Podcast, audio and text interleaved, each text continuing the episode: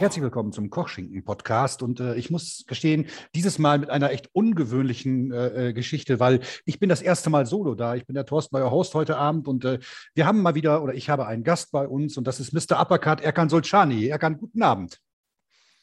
Einen wunderschönen guten Abend. Äh, Nochmal vorab, Erkan Sulzani. Mit Sulzani, Entschuldigung. Entschuldigung. Alles gut, alles gut. Ähm, ja, er kann für die äh, äh, aus unserem Kosmos, weil wir uns ja viel auch im Wegsweg-Kosmos bewegen, äh, die, die ja. dich nicht kennen, wenn du dich jetzt vorstellen müsstest, wenn du jetzt sagen würdest, okay, äh, was macht mein Charakter aus, wer bin ich? Wie würdest du das äh, so spezifizieren für die Leute, die dich nicht kennen? Was würdest du sagen, also deinen Wrestling-Charakter zu beschreiben? Genau, ich würde sagen, äh, entweder man liebt mich oder man ist mit mir oder man ist gegen mich, sage ich jetzt mal so. Und äh, mein Charakter ist ganz einfach. Ich bin ich. Ich bin Erkan Sultani, aka Mr. Uppercut. Wer mich im Ring kennt, weiß Bescheid. Auch meine Art. Und ich würde meinen Charakter ganz simpel beschreiben. Kommt, genießt mich und äh, habt eure eigene Meinung über mich. Okay, wenn du sagst, äh, das bist du, ähm, wie viel äh, tatsächlich, man sagt ja immer so schön, die, die Wrestling-Persona oder der Wrestling-Charakter ist so ein bisschen der eigene Charakter over the top. Würdest du das für dich auch äh, beschreiben? Oder? Absolut. Also im Wrestlingring überspielt man das ja ein bisschen. Also was heißt bisschen, man überspielt das schon mehr. Aber äh, das, was man im Ring präsentiert, ist man eigentlich auch, äh, ich sage jetzt nicht privat, aber man kommt aus, aus, sich mehr heraus im Ring als äh, normal. Ist das für dich denn auch so ein Ventil, um irgendwie vielleicht Frust abzubauen oder so ein bisschen den Alltag zu vergessen? Oder was ist so deine Hauptmotivation, in so einen Wrestlingring zu steigen? Absolut, absolut. Also man geht in den Ring, lebt seinen Traum, lebt seine Leidenschaft. Dann gibt es auch wiederum Fans, die halt einen nicht mögen. Dann gibt es wiederum Fans, die einen mögen. Es kommt immer drauf an. Also äh, die Fans sind doch heutzutage ganz unterschiedlich. Man kann der äh, netteste Charakter sein und trotzdem wird man ausgebucht. Oder man kann auch der böseste Charakter sein und trotzdem wird man bejubelt. Mhm. Also die Fans sind heutzutage sehr, sehr, äh, sehr, sehr anders drauf als früher. Früher waren die ja entweder eine Seite oder die andere Seite. Heutzutage sind die so mehr in der in the middle of the ring, sage ich jetzt mal. Würdest du denn sagen, dass das eher so ein pan, äh, pan-europäisches äh, Ding ist? Weil, wenn ich mir Wrestling-Shows in den USA so anschaue, da sind die Rollen doch noch eher klarer verteilt. Ne? Würdest du sagen, dass das speziell was ist, was man so in Europa erlebt? Oder? Meinst du, die sind wirklich klar in Amerika, die Rollen? Äh, ziemlich mehr, also ich finde es zumindest ja. mehr als, als in Deutschland. Wenn ich mir so, so WWE-Shows angucke, da, die arbeiten ja immer noch mit der relativ klassischen Gut-Böse-Trennung, ne? Ja. Ja, ich finde, also ich finde es jetzt auch teil, teilmäßig so, äh, dass zum Beispiel, weiß ich jetzt nicht, wo noch äh, Bray White jetzt noch gekämpft hat und der, ist, der wurde als mies böser Heel dargestellt und die mhm. Zuschauer haben angefangen, ihn zu jubeln, weil die ihn einfach cool fanden als Heel. Ja. Und heutzutage ist halt auch auch so, du bist ja zum, also du bist ja im Ring der Zauberer. Du musst ja den Leuten präsentieren und zeigen, ey, entweder ihr seid gegen mich oder für mich. Du musst es ja bestimmen. Du bist der Wrestler ja. im Ring. Aber das Problem ist halt heutzutage, dass äh, die Fans, also mir kommt es so vor, dass die Fans die Heels viel cooler finden als die Faces. Hm. So. Ja. Da finde ich auch wiederum, ähm, dass der Heel nicht seine Arbeit gut gemacht hat, um den Face gut da stehen zu lassen. Und deswegen nehme ich als Bray White so als äh, Charakter, weil der, egal was er gemacht hat, den hat man als Ziel aufgebaut, der wurde trotzdem bejubelt so. Deswegen. Was ist denn dein Zaubertrick? Mein Zaubertrick ist. Du hast, du hast gerade gesprochen vom, vom, vom Zaubertrick. Du bist der Zauberer, wenn du in den Ring gehst. Was ist dein Zaubertrick? Genau, mein Zaubertrick ist einfach, äh, den Leuten eine äh, gute Show zu präsentieren, einfach deinen Charakter zu präsentieren und das, das was die dann annehmen, sollen die halt, äh, die sollen sich freien Lauf lassen. Ich sage dir jetzt nicht, dass ich im Match jetzt, ah, ich merke jetzt, dass die Leute auf mich stehen, ah, im Match bin ich halt nicht Heal, aber jetzt werde ich mal im Match der Gute. Nein, so ist das nicht. Deswegen mhm. gibt es auch bei mir viele Chants, die viele schreien, 50 Prozent schreien, er kann alles und er kann nichts. Mhm. So. Also, da kann ich machen, was ich will. Die, die, okay. die, die kannst du nicht ändern und das äh, ist einfach die, ist, das sind einfach heutzutage die Zuschauer, aber ich finde es auch sehr, sehr cool. Ich finde diese Kunst sehr krass. Also, dass man immer so beidseitig ist. Vor allen Dingen ist es bei mir manchmal so, dass wenn die Zuschauer schreien, er kann alles, er kann nichts, die den Gegner im, im Match schon vergessen haben, wer mein Gegner ist. Die bejubeln nur mich, aber einerseits negativ und einerseits positiv. Da ja. wo ich denke, Leute, äh, mein Gegner ist auch noch da, jubelt ihn auch nochmal. Also. Wie, wie ist es denn, wie hast du denn diesen Charakter, den du hast im Wrestling? War der von Anfang an da oder hast du den über all die Jahre ein Stück weit weiterentwickelt? Und wie, wie ist das so dahin gekommen, dass du da jetzt, wie bist du dahin gekommen, wo du jetzt stehst? Äh, der wurde entwickelt, der wurde erstmal von meinen, äh, also ich hieß ja früher Cash Money Erkan. Genau. Und äh, der wurde halt, der Charakter sollte halt sein, aus dem Ghetto gekommen und auf dem Weg zum Millionär, so mäßig. Und der wurde halt von meinem Trainer und Mentor Crazy Sexy Mike, der Name wurde mir halt von ihm gegeben. Ich hatte nur einen Wrestling-Namen, Cash Money Erkan, gleich Anfang meiner Karriere war der Name da. Und äh, später jetzt seit circa drei Jahren jetzt als äh, mein bürgerlicher Name Erkan Sulzani. Aber ich habe den Cash Money Erkan Charakter immer noch drin. Und der wurde halt entwickelt, äh, ja, mit der Zeit. Wie ist es denn für dich überhaupt damals losgegangen? War das für, bei dir auch so dieser klassische Weg zu sagen, okay, ich habe Wrestling im Fernsehen gesehen, das will ich auch machen? Oder was war so dein Erweckungserlebnis? Absolut, absolut. Also ich habe mit äh, 11, 12 angefangen, Wrestling zu gucken und äh, ich, ich fand es halt sehr fasziniert, vor allen Dingen. Also wenn ich jetzt diesen Wrestler nenne, den mögen nicht viele, aber dieser Wrestler hat mich zum Wrestling tatsächlich gebracht, dass ich das betreibe, Bill Goldberg. Und der war halt so, wo ich ihn zum ersten Mal gesehen habe, war das so, wow, so einfach, ich will genau dasselbe machen und ich habe ja früher auch Kampfsport gemacht. Also du, hattest, du hattest schon, schon einen Kampfsport-Hintergrund oder ja, auch ja, schon mit den elf Jahren. Was hast du gemacht für einen Kampfsport? Ich, habe vier Jahre Taekwondo gemacht. Ich habe sogar im Taekwondo-Verein schon Wrestling gemacht. Wir hatten mhm. Freizeittraining. Die Leute haben dann ihre Kicks geübt. Ich habe mehr Wrestling gemacht im Taekwondo-Freizeittraining. Das war mit 14, 15. Mhm. Und da mit 16 bin ich aus Taekwondo rausgegangen. Mit 17,5, 17 doch, mit 17 habe ich Wrestling angefangen. Und meinen ersten Kampf hatte ich mit 18. 2008 im Juli gegen Cem Kaplan und Lucky Kid, aka Theoman jetzt. Ja. Ähm, wie nervös ist man vor so einem ersten Match? Sehr nervös. Also das Ding ist, wir hatten ein Triple Threat Match gehabt, Cem Kaplan, Lucky Kid und ich. Und äh, wir haben das Match einfach gemacht, ohne mit dem, mit dem Publikum zu spielen, einfach auf nichts zu achten, einfach das Match machen. Und mhm. das Publikum war so laut, dass ich das gar nicht im Match mitbekommen habe.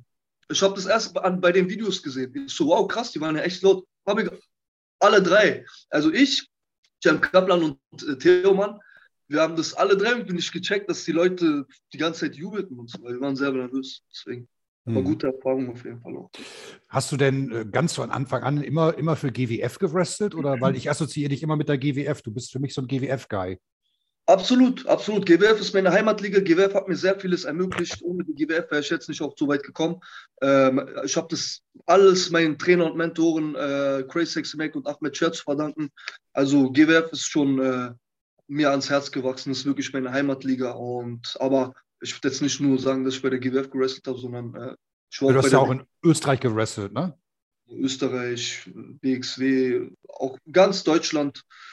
Und äh, ja, durch, durch die GWF bin ich auch äh, vor fünf Jahren hatte ich durch die GWF ein Tryout bei der WWE, fünf Tage lang in Orlando, Florida.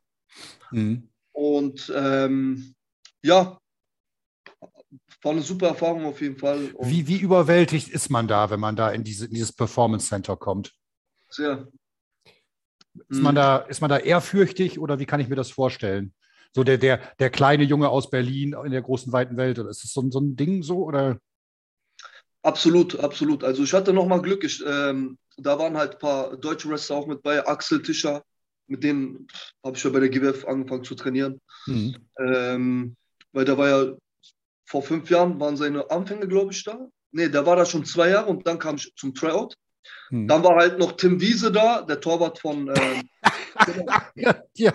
ja. Wiese, den habe ich auch kennengelernt. Super Typ. Und dann war noch Sebastian Hackel. Die ganzen deutschen Leute waren da aus Deutschland und dadurch habe ich mich nicht so alleine gefühlt.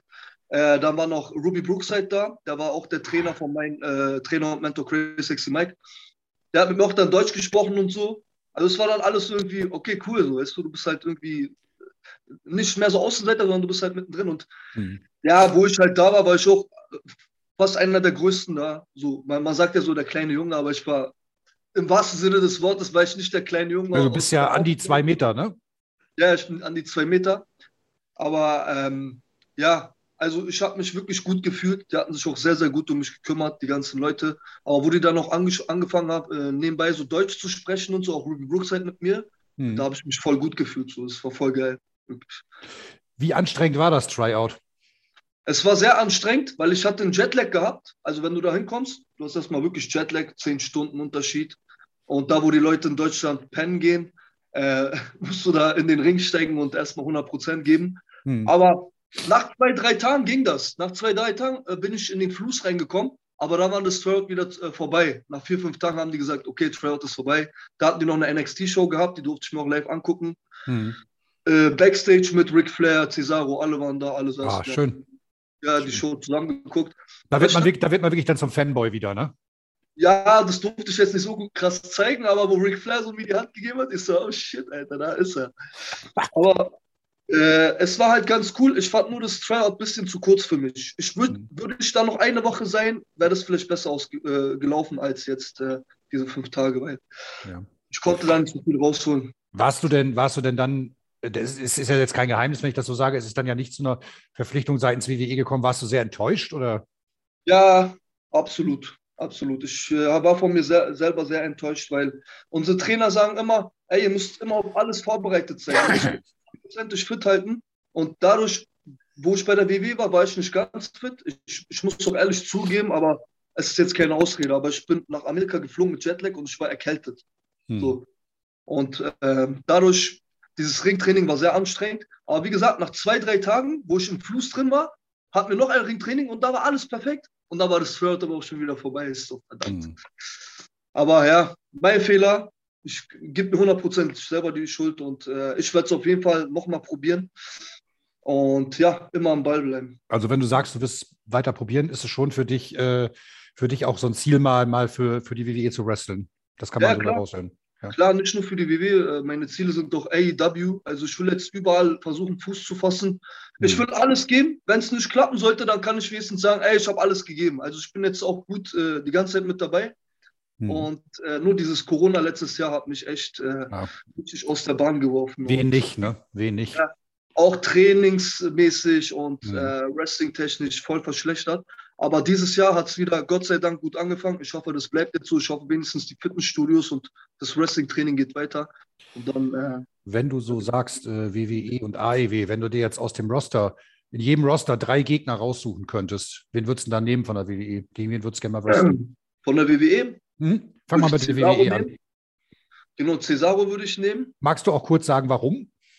Cesaro, äh, der ist für mich äh, halt, also ich habe ihn auch live äh, gesehen bei der, beim WW Tryout und der war, der war für mich halt so Gesamtpaket so. Der war für mich so Gesamtpaket. Backstage, sehr, sehr freundlicher Mensch, so wie, so wie man eigentlich sein sollte Backstage. Sehr respektvoll. Ja. Der hat mich nicht mal gekannt, der ist zu mir gekommen und hat auch Hallo gesagt und so. Nach der Verabschiedung, also bei der Verabschiedung bin ich zu ihnen gegangen. Und der ist zu ihnen gekommen, hat die Hand geschüttelt und wrestlerisch ist er für mich einer der besten auf der Welt. Ja, und das, das, ist, das ist so jammerschade, dass der nicht mehr bei WWE erreicht. Ja. Ne? Eigentlich ist er Championship Material, ne? Absolut, absolut. Auch seine Ringe, der ist einfach ein Top-Wrestler. Also in kurzen Sätzen, der ist ein Top-Wrestler. Gegen den würde ich gerne ein Match machen. Vor allen Dingen, äh, er macht doch die ganzen Uppercuts. Ich würde gegen ihn gerne ein Uppercut-Duell starten. ja, ich hab, ich, jetzt macht es auch Sinn, warum du ihn gewählt hast. ja, ja, aber abgesehen auch davon, ich, ich mag den Typen einfach. Der ist, der ist, einfach, der ist einfach top so. Äh, der zweite von der WWE, den ich nehmen würde, wäre, boah, schwierig. Äh, Roman Reigns wäre noch so eine, so, wo ich mir sagen würde, ey, gegen den würde ich mal gerne ran.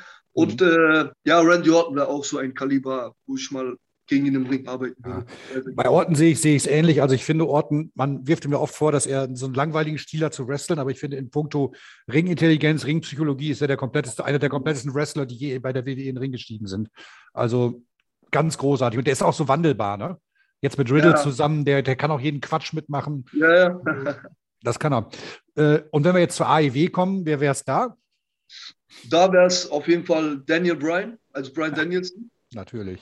Äh, Kenny Omega würde ich auch sehr, sehr gerne, aber da müsste ich noch fitter werden. So also wir reden jetzt nicht jetzt. Jetzt bin ich noch gut, aber ich will erst, wenn ich richtig fit bin gegen die Top-Leute. Also gib, okay. mir, Gib mir noch sechs, sieben Monate, dann, dann kommt Kenny Omega gegen Erkan, make it happen. Genau, äh, Brian Danielson und ähm, ah, wer war denn da, wer war da noch? Gegen äh, MJF würde ich auch gerne kämpfen. Ah. Da wäre ich der Superface gegen ihn. Gegen da wärst du Superface. Superface. Gegen den ist jeder Superface. Hast du diese Promo gesehen mit CM Punk? Göttlich. Oh. Göttlich, göttlich. Ich habe vor ja, Fernseher gesetzt und gesagt, das ist, das ist Fernsehen, so muss Wrestling-Fernsehen sein. Ne? Absolut. Ja. Ähm, du hast ja eben gesagt, du bist sehr GWF verbunden. Ähm, gibt es denn auch noch andere Promotions, für die du in Deutschland gerne mal in den Ring steigen würdest? Wie, so, wenn wir so an WXW denken. Gibt es da irgendwie Kontakte oder gab es da mal Kontakte? Es gab Kontakte. Äh, ja, es gab, also ich habe mal für die WXW auch gekämpft. Okay. Jetzt, äh, also ich wäre jetzt nicht abgeneigt, da mhm. wieder anzutreten, aber äh, die, die, ähm, die veranstalten halt fast immer äh, in, in, derselben Zeit, wo wir veranstalten. Also so mhm. wie ich es mitbekommen habe. Und wenn dann ja. Gewehr veranstaltet, bin ich halt für die Gewehr, aber ähm, ich, ich brauche für die WXW auf. Gibt es denn, gibt's denn eigentlich, ihr seid ja eine sehr Berlin-basierte Promotion, gibt es denn da auch mal Tourpläne bei euch? Weil das macht ihr ja, wenn ich recht informiert bin, eher selten mit der GWF, ne? Mhm. Mhm. Also wir hatten mal ähm, Touren gemacht, halt einmal im Monat immer. Wir waren irgendwo, ähm, boah, wo waren wir denn? Erfurt waren wir einmal und aber die waren halt nur einmal im Monat. Es gab jetzt keine Tour, wo man gesagt hat, okay, jetzt ist man in Dortmund, dann ist man in Leipzig, dann ist man in Dresden, gab es nicht. Aber es gab halt immer so ein bis zweimal im Monat so kleine Touren, mhm. kleine Gewerftouren. Aber ansonsten sind wir, sind wir in Berlin. Wenn du jetzt so auf deine ganze Karriere, die du bislang hattest, so zurück äh, ähm, was ist denn so deine größte Errungenschaft, dein größter Erfolg? Was würdest du sagen, da war ich mit mir vollumfänglich zufrieden, das war so mein Peak? Ja, also äh, der GWF Berlin Champion-Titel war einer meiner, also wo ich persönlich sage, da war ich wirklich am fittesten und äh, am, äh, ja, da war ich einfach sehr verbissen. Ich brauche wieder diese Verbissenheit, die kommt jetzt wieder langsam. Wie gesagt, letztes Jahr äh, Corona aber dieses Jahr kommt halt diese Verbissenheit und es war halt diese Zeit, wo meine Trainer und Mentore äh, Ahmed Cher und Grace Mike mich äh, gegen die Pros in den Ring, jeden Monat gegen Pros in den Ring gestellt haben. Die haben mich gegen Joey Legend in den Ring gestellt, gegen John Klinger, gegen Cannonball Grizzly. Ich habe gegen jeden da gekämpft, als Rookie noch. Da war ich vielleicht vier Jahre dabei, habe ich gegen die ganzen Profis gekämpft. Und da habe ich sehr viele Erfahrungen gesammelt. Und da kann ich sagen, diese Zeit war so 2013, 2014 2015 so ungefähr. Diese drei Jahre waren so die besten Jahre so von mir. Mhm. Und wenn du sagst, du warst da ein Rookie, würdest du denn sagen, dass du heute dich in der Position befindest, wo du auch schon Wissen an eine nachfolgende Wrestling-Generation weitergibst? Absolut, absolut. Bist du mittlerweile auch so ein, so ein Elder Statesman bei euch im Kader? Ja, oder? ja klar. Also ich, bei uns kommen ja, gibt es ja auch Rookies bei der GWF und äh, ich ab und zu, was heißt ab und zu, aber ich trainiere die auch mal oder gebe denen äh, persönlich mal, wenn ich, wenn die sich neben mich hinsetzen, sage ich, ey, kommt mal her, ich erzähle euch noch ein bisschen. Und da kann ich in meinen zwölf Jahren jetzt äh, sehr viel eigentlich äh, denen geben, also den Rookies so. Das führt mich, äh, das führt mich zu der Frage. Wir haben ja, wir sind ja ein Podcast von vier Leuten und wir haben ja auch einen Wrestler bei uns, der auch in der GWF aktiv ist, der gute Dima, aka Crowchester. Du bist ja, ja, mal, bist ja gegen Crowy schon mal angetreten. Wie ist es so? Was ist Dima so für ein Wrestler? Das würde mich mal interessieren, so aus der Sicht eines anderen Wrestlers. Also Dima ist für mich ein erstens äh, Backstage-Verhalten sehr, sehr respektvoller und sehr, sehr guter, guter Kollege, sage ich jetzt mal so. Und mit ihm auch Backstage, wenn er kommt, ist immer sehr angenehm. Und wir hatten ja mal ein, äh, ich glaube, es war jetzt vor zwei Monaten, wo die Nase angebrochen wurde, der Zahn rausgeschlagen wurde und er Backstage voller Blut Backstage nach oben kam und sich von Leuten natürlich behandeln ließ, etc. Und wir, wir, wir kamen zu ihm, wir meinten alle so, die, die im Match beteiligt waren, ey, Dima, wirklich sorry, Mann, ey, wenn du Hilfe brauchst und so, sag Bescheid. Und er so, nein, Jungs, absolut, bei mir ist absolut alles gut, beruhigt euch und so. Und mit so einer ruhigen Stimme. Und dann ist er noch ein sehr, sehr guter Wrestler. Also der Mann wird noch auf jeden Fall sehr, sehr viel in seiner Karriere erreichen. Und hm. äh, ich hatte schon mal gegen ihn in Kiel gekämpft. Ich hoffe, das Video kommt noch irgendwann. Wir haben die Halle wirklich auseinander, auseinandergerissen. Wirklich, die Zuschauer gingen so krass ab. Und mein Wunsch ist es auf jeden Fall, äh, nächstes Jahr gegen Crowchester als Singles-Match in den Ring zu steigen. Also, Crow, wenn du das hörst, du weißt, ich habe dich schon oft herausgefordert. Wir müssen mal zum Office gehen, zu Gewerbeoffice und mal dieses Match verlangen. Crowchester gegen Erkan Sulzani. Okay, Dima, äh, Dima, wenn du das, wenn du das gehört hast oder hören solltest, dann weißt du Bescheid, ja. Ähm, Erkan, jetzt mal, mal kurz mal weg zum Wrestling. Du hast äh, ja noch ein zweites Standbein. Du bist äh, sowohl Stuntman als auch Schauspieler. Und äh, zunächst mal, du hast in so einer, in so einer Westernstadt, in so einem ähm, Freizeitpark-Environment mitgespielt. Kannst du ein bisschen was dazu erzählen? Wie ist es dazu gekommen? Also es ist eine ähm, Western, äh, genau, da waren halt, es ist eine Western-Show, Cowboy gegen Indianer-Show und da passieren ganz lustige Sachen. Äh, es kam halt dazu, dass Ahmed Cher, mein Trainer und Mentor, ähm, Carlos Gagero ist der ehemalige GWF-Präsident, ihn mitgenommen hat zum Casting nach Eldorado, mich. Und wir sind da hingefahren und die haben sich aber am Ende beim Casting im Eldorado nur für Carlos entschieden.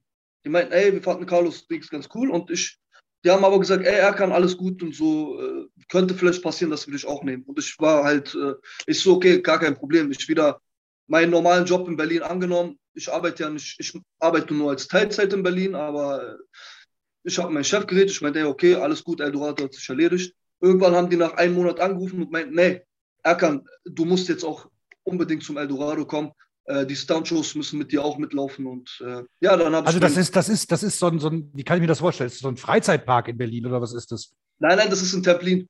Das äh, äh, Eldorado ist in Templin, das ist von Berlin ähm, eine Stunde, zehn Minuten, ein, eine Stunde, 20 Minuten entfernt. Das ist halt eine Westernstadt und da äh, finden immer drei Stuntshows statt.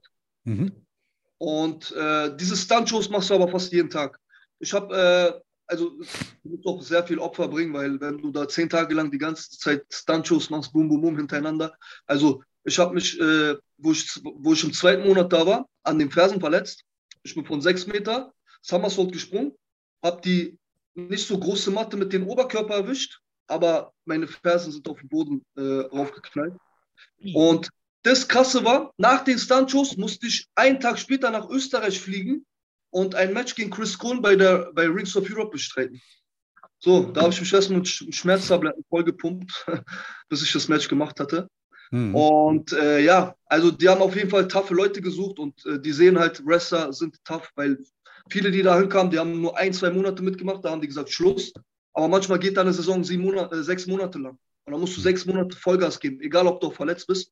Und diese Stuntshows sind halt nicht äh, ganz ohne. Und äh, ja, deswegen, äh, ich kam durch, mein, durch äh, Ahmed da rein. Okay. Aber erst einen Monat später. Das war nämlich auch die Zuschauerfrage vom guten Paddy S92, wie du eben zu dieser Rolle gekommen bist. Ähm, wir können gleich nochmal weitermachen zu, äh, mit den Zuschauerfragen. Ich habe nämlich ein paar bekommen oder Zuhörerfragen. Und eine Frage. Äh, Liebe Grüße an die Zuschauer. Ich sehe zwar nichts, aber hey Leute, alles gut. Äh, mein guter Freund Thomas, äh, Thomas Krause hat gefragt, wird Erkan oft auf seine Rolle in vier Blogs angesprochen und sind weitere Filmprojekte geplant? Äh, absolut. Also ich werde ähm, oft auf vier Blocks, obwohl ich, ich meine, ich habe erste, zweite Staffel gespielt, aber man hat mich mehr in der zweiten Staffel gesehen. Nicht so eine große Rolle hatte, werde ich echt auf der Straße voll oft äh, erkannt und Fotos und dies, das. Hm. Und weitere Filmprojekte, leider jetzt während der Corona-Zeit nicht so viele, aber ich hoffe, nächstes Jahr kommt da noch was. Also Max, nächstes Jahr, bitte? Ja, nee, sag du, sag du. Genau, nächstes Jahr bin ich ja wieder, höchstwahrscheinlich wieder am Eldorado, vom April jetzt bis November.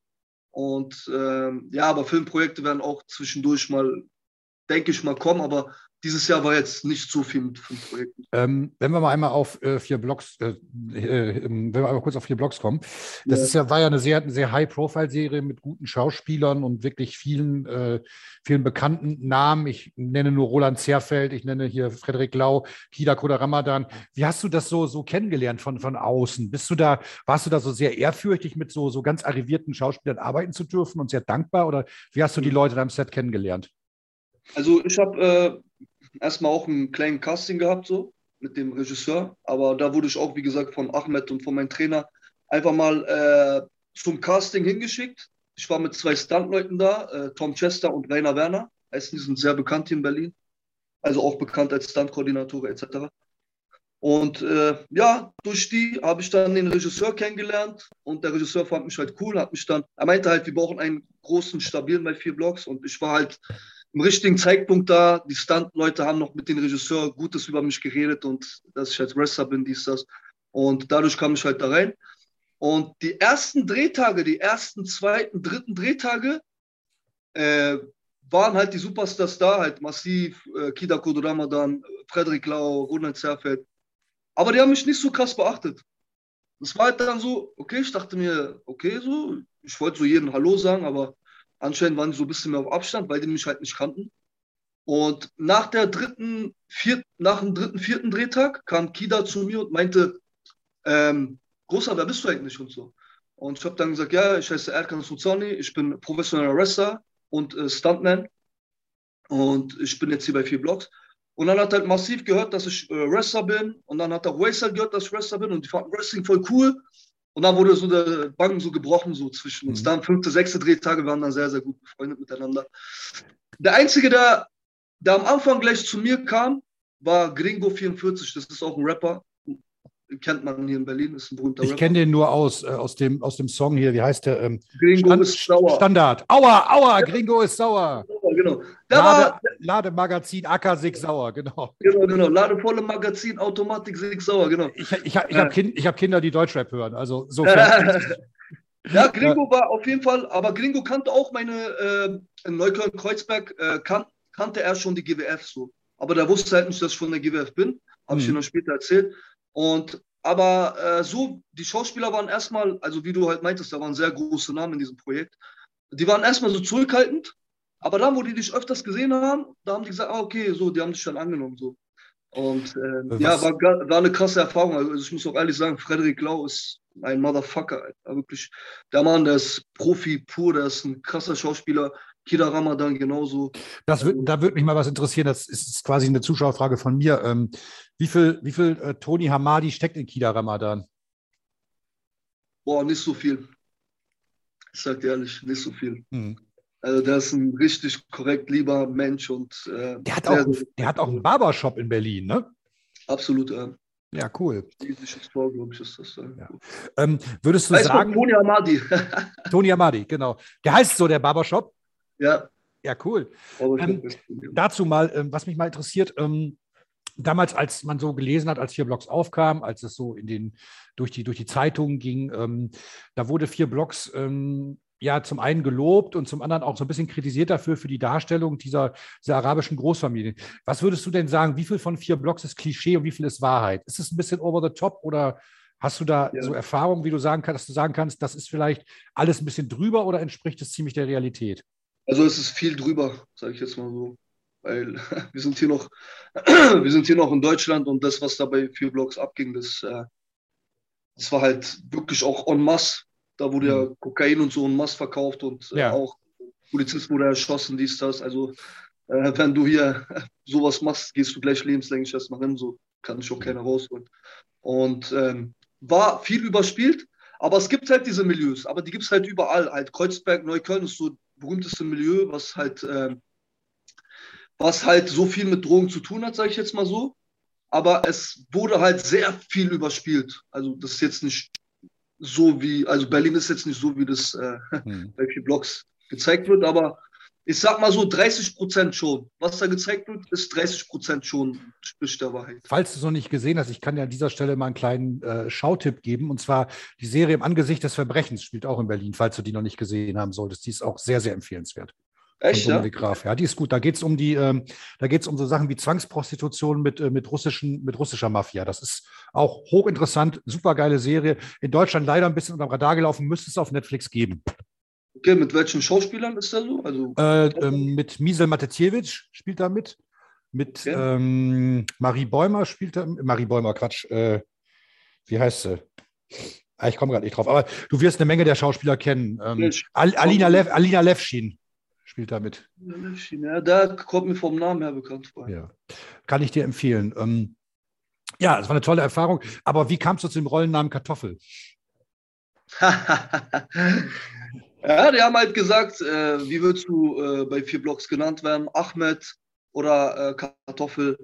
Und ich meinte, ey, Kartoffel hört sich, es hat, hat so einen Wiedererkennungswert, weißt du? Niemand. Ja. Und äh, die Kartoffel äh, wurde nach der Rolle nicht mehr so belächelt, so, weißt du? Wenn man ja. so Kartoffel sagt, die wird. Ich meinte auch zu denen am Set manchmal, ist so, ey, wer was gegen Kartoffel wer was gegen Kartoffeln hat, Alter, der hat es mit mir zu tun. Der kriegt das mit mir zu tun. Keiner hat was mit Kartoffeln zu tun, Alter. Und das haben die dann voll respektiert und dadurch kam auch, äh, dadurch blieb es auch bei den Leuten im Hinterkopf, weil ich werde da halt oft so, ey, Kartoffel so äh, gerufen oder genannt, aber halt nicht so im lustigen Sinne, sondern halt so, ey, Kartoffel, so spitznamemäßig so. Mhm. Und ähm, ja. ja. ich habe den Namen gut etabliert, dass es nicht äh, lustig äh, rüberkommen soll. Gibt's nicht. Wenn du dir eine Serie aussuchen kannst, in welcher würdest du gerne mal mitspielen? Spartacus. Schön in Zeitlupe mit dem Gladiatorenschwert. Absolut, absolut. Sehr geil. Andy, bei der ersten Staffel war Andy Whitfield, ist ja echt mir ans Herz gewachsen, aber dann habe ich gehört, dass er, der, dass er nach der ersten gestorben ist. Genau, ja. ja. Ähm, ist denn so Serien und Filme, ist das so dein Ding? Äh, Serien, ja, oh, definitiv. Was schaust also, du gerne? Ich habe jetzt, also wie gesagt, eine meiner Lieblingsserien ist halt Prison Break, Spartacus. Ähm, dann hatte ich mal angefangen mit Breaking Bad, aber keine Ahnung, warum ich aufgehört habe. Ich oh, ich liebe Breaking Bad. Ja, ja, dieser, dieser eine Professor, Mann, der von, äh, ja, wie hieß die Comedy-Serie nochmal von ihm? Äh, äh, Malcolm mittendrin. Genau. Da, man denkt so, Alter, voll der andere Mensch so. Ja. Und jetzt wollte ich mit Vikings anfangen. Vikings ja, habe ich, hab ich mir auch noch vorgenommen. Ich muss jetzt heute, das werde ich auch nach dem Podcast machen, heute nochmal die letzten Folgen von Haus des Geldes zu Ende gucken. Ah, oh, krass, okay. Ja, das, ja, das, diese Serie war auch in meinem Kopf. Das muss ich mir auch als nächstes. Auch gut. Ähm, wie sieht es bei dir so mit, mit Games aus? Bist du ein Gamer oder eher nicht? Ja, ich war früher krasser Gamer. Ich habe früher sehr viel äh, ähm, Action-Adventure-Rollenspiele gespielt, so Rayman-mäßig, Super Mario. Aber einer meiner Lieblingsspiele, die auch heutzutage ist, ist Kingdom Hearts. Ah, das wird den Marcel freuen. Mein Podcast-Kollegen, der ist ja. Zwei und drei, Alter, ich habe die, hab die ganzen Teile wirklich so krass gesuchtet. Ich war manchmal im Zimmer zwei Wochen lang. Ich habe die Teile alle gesuchtet. Kingdom Hearts auf jeden Fall einer meiner absoluten Favorites, Final Fantasy und äh, ja, Metal Gear Solid auch ganz cool, aber heutzutage spiele ich nicht mehr so viel wie früher. Früher habe ich durchgezockt. Mhm. Ähm, wir haben, ich streue immer mal wieder ein, zwei Zuschauerfragen ein und äh, der Big Nick, der GWF, hat gefragt, was ist denn dein Lieblings-Jean-Claude Van Damme-Film? Schön, liebe Grüße an Nick. Äh, er ist auch ein Kollege von mir äh, bei der GWF, Big Nick. Äh, Bloodsport, absolut Bloodsport. Bloodsport. Und äh, der Paddy äh, S2 Leute hat auch gefragt, schaffst du auch so einen Spagat wie Jean-Claude Van Damme? Also früher war ich beim, wo ich beim Taekwondo noch ähm, aktiv betrieben habe, habe ich das ein bisschen so nach unten geschafft, aber der Trainer meinte, ey, du bist eh groß, du hast lange Beine, du brauchst keinen Spagat. Aber ich konnte den nie so hinkriegen. Ja. okay. Das runterrutschen. Ähm, und äh, Videothekenkind fragt, kann er wirklich alles?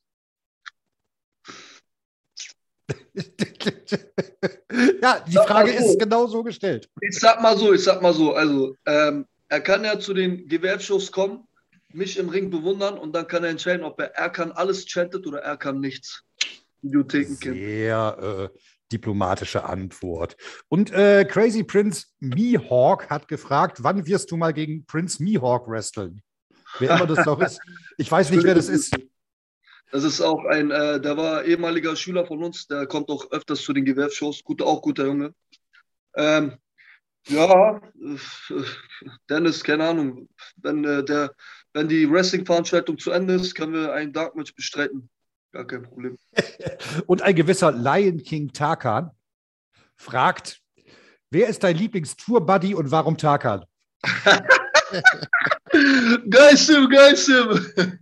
ja, Tarkan ist der Beste. Tarkan, raus. Tarkan, mit denen hatte ich schon viele lustige äh, lustige Touren, lustige Abende, guter Mann. Und mit denen kann man auf jeden Fall viel Spaß haben, wenn man auf Tour ist. Sehr Wir haben auch einen Ruf mit denen, aber äh, das ist äh, nebensächlich. Muss man jetzt hier nicht erzählen. ähm, wir kommen mal eben äh, so ein paar äh, Listen und ein paar Rubriken. Ich mache gleich am Ende des Ganzen, äh, gibt es noch mal für dich eine, eine Frage. Und ähm, ja. was mich noch mal interessiert, ähm, wenn du so guckst, äh, du, du bist ja wahrscheinlich auch, hast ja auch gesagt, du bist ein großer Wrestling-Fan. Gibt es so äh, zwei, mhm. drei Wrestling-Matches, wo du sagst, okay, ich habe mit Wrestling nichts zu tun und das Match zeige ich dir, damit du dich mit Wrestling ansteckst? Gibt es da was? Äh, boah, jetzt, es gibt viele Matches, aber die fallen mir gerade nicht ein. Also ich, ich fand halt äh, bei WrestleMania Brock Lesnar gegen äh, Roman Reigns fand ich äh, sehr, sehr stark. Ich weiß jetzt nicht, welche WrestleMania das war, aber mhm. das war sehr, sehr hartes, starkes Das müsste Match. die in Texas gewesen sein. Bin mir aber auch gerade nicht, bin mir gerade nicht sicher. Selber gar ja, nicht und äh, also Ilya gegen äh, Walter fand ich auch ganz, ganz stark, ja. Ein starkes Match. Meinst, du, meinst du das, das Karat-Finale oder das Three-Way mit John Klinger? Nein, ich meine das. Äh, Achso, ah, bei Takeover. Bei Ta genau, genau, genau. Genau, ja, ja, Sehr geil. So, ich, ich, ich, mag so, ich mag so diese Härte, so ich liebe ja. das. Deswegen ist, wenn du, ich, wenn als auch kein Non-Wrestling-Fan ist, wenn man das Match zeigt, ja. werde ich auch damit identifiziert. Ich bin damals bei dem, bei dem Karat-Return von Ilya live in der Halle gewesen. Ne? Ich, ich habe da schon hundertmal im Podcast erzählt. Ich hatte instant Gänsehaut den ganzen Abend über. Das war unglaublich. Boah, ich habe so geschrien, ey. Absolut krasser Wrestler, genialer Wrestler, ja, guter Mensch. Ja, ähm, und so deine, deine. Äh, genau, Matches noch, ja, die ganzen, äh, also wenn du halt wirklich psychologische Matches schauen möchtest, finde ich halt die ganzen Randy Orton-Matches krass. Randy Orton ist ein Psychologiemeister so. Der weiß auch im richtigen Moment die Moves einzusetzen. Und äh, wie gesagt, mhm. der macht auch nicht viel, sage ich jetzt mal so, aber der weiß, wie man die Moves im richtigen, in der richtigen äh, Stelle ähm, ausführt, so dass die Zuschauer auch sich die Moves merken. Zum Beispiel hier sein RKO. So. Er kann die überall bringen. Am Ende hat der Zuschauer nach der Wrestling-Show diesen RKO im Kopf so. Denk mal an den RKO gegen Seth Rollins bei der einen WrestleMania. WrestleMania. Oder Absolut. denk an den RKO gegen, gegen Evan Bourne, wo er diesen, diesen ähm, Shooting Star Press springt und er fängt ihn aus der Luft. Ne? Ja, absolut, absolut. Also wenn du halt psychologisch meinst, Randy, ansonsten finde ich auch Kenny Omega ganz, ganz sehr stark so auch bei seinen Kämpfen. Manchmal gehen mir seine Kämpfe aber zu lange, aber die entertainen trotzdem. Der eine Kampf ja, gegen, die, dieses Ein-Stunden-Match gegen äh, Katsushika Okada. Ja, großartig, großartig. Auch die Energie war von Anfang bis zum Ende da, das war so stark. Und das Match gegen Daniel Bryan bei AEW. Oh, großartig. holy shit, Alter. Das, ich meine, diese, diese Leute sind so lange im Business.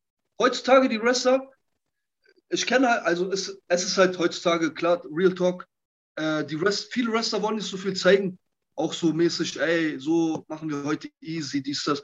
Einmal bei denen gibt es kein easy, die sind schon seit Jahrzehnten dabei, die haben so viele Verletzungen und haben trotzdem in deren Alter jetzt, ich will jetzt nicht sagen, dass sie alt sind, aber so eine krasse Leistung gezeigt, dass die Leute, die jüngeren Leute von uns jetzt eine große Scheibe eigentlich nicht abschneiden sollten davon. Hm. Wirklich. Also ich meine, das war von Anfang bis zum Ende, äh, ich habe nur noch gestaunt. Mit Respekt. So. Ich würde an dieser Stelle jetzt, bevor wir zu der Frage kommen, würde ich mit dir ein bisschen Name-Dropping spielen. Das heißt, ich lese dir ein paar Namen vor und du sagst mir einfach mal kurz, was dir dazu einfällt, okay? Okay. Mike und Ahmed Scher. Warte mal kurz, muss es schnell gehen? Nö. Okay. Wie du möchtest. Mike, Mike und Ahmed Scher. Äh, die besten Menschen, meine äh, älteren Brüder, die mir alles fast ermöglicht haben im Wrestling-Business. Carsten Schäfer. Carsten Schäfer, oh, super cooler Typ, super cooler Typ. Mit dem hatte ich äh, bei, äh, bei der GWP, hat er mein Match gegen Max kommentiert und ich hatte auch ein Gespräch mit ihm gehabt. Sehr, sehr cooler Typ, hat mir sehr gefallen. Genau deswegen habe ich gefragt, weil ich das Bild gesehen habe. Ja, ähm, ein, ein äh, Promo-Video für meinen Kumpel, einfach aus, ich meinte so, ey, Carsten Schäfer, mein Kumpel ist ein sehr riesen Fan von dir, äh, könntest du ihn mal kurz grüßen? Und er, wirklich, ich habe, die Frage war nicht mal zu Ende, er meinte, mach die Kamera an. okay. Ähm, Vince McMahon. Boah, Vince McMahon, der absolut ein Genie in diesem Business. Wirklich, das, der Mann ist ein Genie, Meister, Meister. Alter. Den würde ich gerne mal kennen, Mr. McMahon. Axel Tischer. Top. Einer der besten in Europa. Also auch ein, ich sage jetzt nicht, weil es mein Kollege ist, sondern der ist einfach äh, wrestlerisch ein Top, Top-Typ. Walter. Walter Hahn. Walter, Big Man. Gegen den, äh, ich hatte mal ein Match gegen ihn äh, bei der GWF im Shake und äh, da haben wir uns schon auch gut gegeben, aber da war ich noch nicht so weit wie heute. Gegen ihn wie, würde ich auch gerne mal wieder. Wie weh tun die Jobs? Die tun schon weh. Die zecken schon rein. Safe, aber die, der ballert die schon rein. John Klinger. Der hat mir auch in der, also, ja. mir auch in der Ringecke so, er hat mich, jede Ringecke habe ich einen Job bekommen. Also okay. John Klinger. Ah, Blutsbruder der, mit dem verdanke ich auch sehr viel. Von ihm habe ich auch sehr viel gelernt und äh, in diesem Wrestling-Business hat er mich auch mal äh, zur Seite geschnappt und mir mal Tipps gegeben. Und äh, den sehe ich so als mein Bruder im Wrestling-Business. So, von dem mhm. sein Wort hat Gewicht. Aber auch im äh, Privaten ist er ein sehr, sehr guter Freund. Und äh, zum Schluss noch eine Frage von mir, äh, die geht nicht nur übers, die geht übers Name-Dropping hinaus. Ähm, Jetzt ist ja ähm, Marty Skör letztens bei Unlimited zurückgekehrt. Und wir haben das in diesem Podcast auch schon mal kontrovers besprochen. Und mich würde mal das aus Wrestler-Sicht interessieren. Hast du das wahrgenommen, dass er da returned ist? Und hast du diese Kontroverse wahrgenommen? Wie äh, siehst du das oder ordnest du das ein an dieser Stelle? Dieses ganze Speaking-Out-Movement ist ja sowieso eine Geschichte. Da komme ich irgendwie in jedem Podcast mit jedem Wrestling äh, ähm, oder mit jedem Wrestler nochmal drauf zu sprechen. Aber wie hast du gerade da die Verpflichtung eines äh, sehr prominent beschuldigten Protagonisten wahrgenommen? Also ich sag mal so, man war erstmal, was heißt geschockt, aber man dachte sich so, okay, krass, er ist jetzt wieder zurück. Und, aber, also ist jetzt meine Meinung. Warum soll man diesen Menschen jetzt jahrelang äh, dafür bestrafen und äh, hin und her? Ich meine, dieser Mensch hat einen Traum, dieser Mensch will sein äh, Wrestling ausleben, seine Leidenschaft, seine Liebe. Warum soll man ihm diese Plattform nicht mehr geben? Ich meine, Menschen machen doch Fehler. Und äh, man kann ihn doch jetzt nicht sein Leben lang dafür bestrafen, was er gemacht hat. Mhm. Also es gibt, es gibt tausendmal schlimmere Sachen von Wrestlern, die schon passiert sind. Mhm. So und bei ihm habe ich gesagt, ey, okay, vielleicht hat er jetzt seine Strafe bekommen. Er hat doch bestimmt sehr, äh, sehr krass gelitten. Er hatte bestimmt noch Depression gehabt. Aber irgendwann, wenn er das einbüßt, warum soll man ihm keine zweite Chance geben, sage ich jetzt so. Das ist halt auch ein Mensch. So, und der will seine Leidenschaft, seine Liebe ausleben. Äh, ja, also so denke ich jetzt. Aber war okay. schon krass, wenn man ihn gesehen hat und gesagt hat, ey, okay. Und ich habe gehört, der soll auch ein richtig gutes Match gemacht haben. Also, Gegen Fastime Mudo. Genau. Okay, dann sind wir ähm, fast am Ende unserer Fragerunde. Ähm, ich möchte dir noch eine, also wir haben hier in diesem Podcast eine Rubrik. Und zwar ist es so, dass du dem äh, Wrestler, der nach dir in den Podcast kommt, eine Frage stellen darfst, die er dann beantwortet. Wir haben jetzt lange keinen Wrestler-Podcast mehr gemacht, deswegen haben wir für dich keine Frage, aber du darfst jetzt eine Frage an Dennis Cash-Dulnik formulieren. Ah. Darfst du irgendwas aussuchen? Okay, okay. Ähm, äh, boah. Ich überlege gerade. In aller Ruhe. Vielleicht die Frage. Ja, dann frage ich ihn mal, wer ist denn oder wer war denn für ihn der, best, der beste Wrestler seiner Zeit, egal jetzt ob in Europa oder äh, Amerika. Also wen hat er denn, welchen Wrestler hat er denn am meisten gefeiert? Oder besser gesagt, welcher Wrestler hat ihn zum Wrestling äh, angespornt, so an, reingebracht? So. Ja. Das geben wir dann gerne weiter und die Antwort könnt ihr dann im Podcast mit Dennis Cash hören. Ja. Ähm, eine letzte Frage noch an dieser Stelle, äh, die habe ich mir noch aufgeschrieben, sehe ich hier auf meinem Zettel. Erkan, lieber Stables oder lieber alleine? Stables sind ganz, ganz cool. Also ich war ja früher äh, in der Cash Money Mafia sehr erfolgreich mit Murat, Murat AK. Wir waren auch oft drei, viermal Tag Team Champions bei der GWF. Äh, jetzt mit den Blutsbrüdern wieder erfolgreich. Aber ich würde wieder, also lass mich noch ein bisschen fit werden. Ich, bin, ich komme in mein Level, was ich mir halt wünsche, in vier, fünf Monaten. Und dann würde ich gerne viele Singles-Matches bestreiten. Aber mein Stable würde ich auf gar keinen Fall aufgeben. Die soll bleiben. Aber trotzdem auch mal im Stable Einzelmatches bestreiten. Zum Beispiel gegen Crochester nächstes Jahr. Dima, du hast es gehört. The Challenge Song. Erkan, dann bleibt mir nichts anderes übrig, als an dieser Stelle herzlichen Dank zu sagen für deine Zeit. Und, äh, sehr, sehr gerne, sehr, sehr gerne. Und äh, du ja. darfst jetzt noch, ich verabschiede mich an dieser Stelle schon mal, bleibt uns gewogen und du darfst gerne noch ein paar Worte an unsere Hörer da draußen richten und wir hören uns dann beim nächsten Mal wieder. Bitte, also deine Leute, ähm, vielen, vielen Dank, dass ich hier teilnehmen durfte. Macht weiter so und supportet äh, europäisches Wrestling. Ja, seid immer dabei, supportet, egal wen ihr wen ihr mögt oder auch wen ihr hasst. Und vergisst auf jeden Fall eine Sache nicht. Er kann alles oder er kann nichts oder er kann gar nichts. Und merkt euch noch eine Sache. Der Ring sowie die Ringseile und die Ringecken sind meine vier Blocks.